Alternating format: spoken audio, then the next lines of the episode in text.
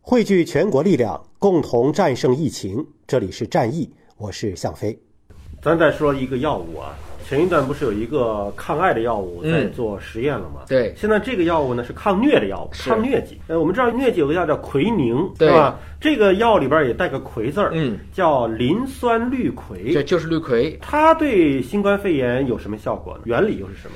这个氯喹其实主要是抗疟的，奎宁它是植物药，植物药的名称叫金鸡纳霜，嗯，实际上是金鸡纳树上的提取的一种，原来是粗体，后来把它按照化学方法提纯了，这个就叫奎宁，就跟青蒿素一样，它本身是有抗疟的这样一个效果的。那么这个药其实人类对它的研究已经有七十多年了。最早也不是中国先做的，其实很多其他的欧洲国家也都试过这个药物。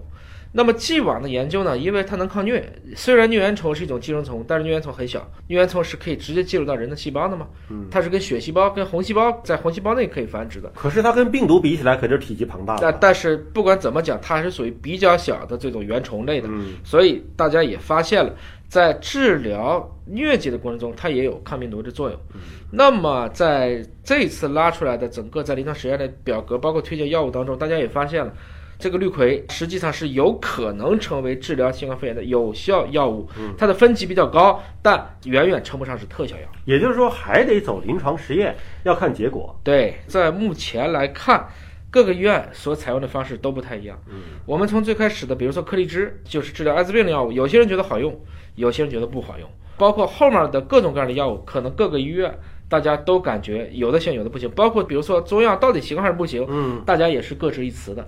所以，当我们听到一个药有效的时候，我们首先要反应，它首先不可能是特效，但可能这个药物加到目前的这种治疗的配伍当中，可能会有一个良好的效果。你看我现在听新闻哈、还听到一个数据，就是全国有大量的中医院也加入到了这样的一个治疗的阵营当中来。嗯，然后甚至有的可能集中起来，这个救治的对是以中医药为主，但是对对一些轻症病人啊。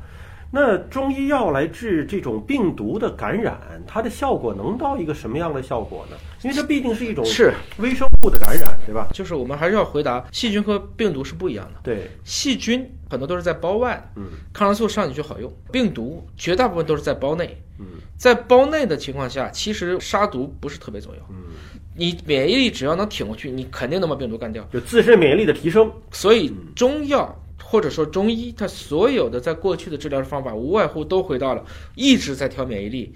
所以我相信，在中轻症当中，我们恰当的根据目前的这种体质使用中医药，是应该会有一定效果的。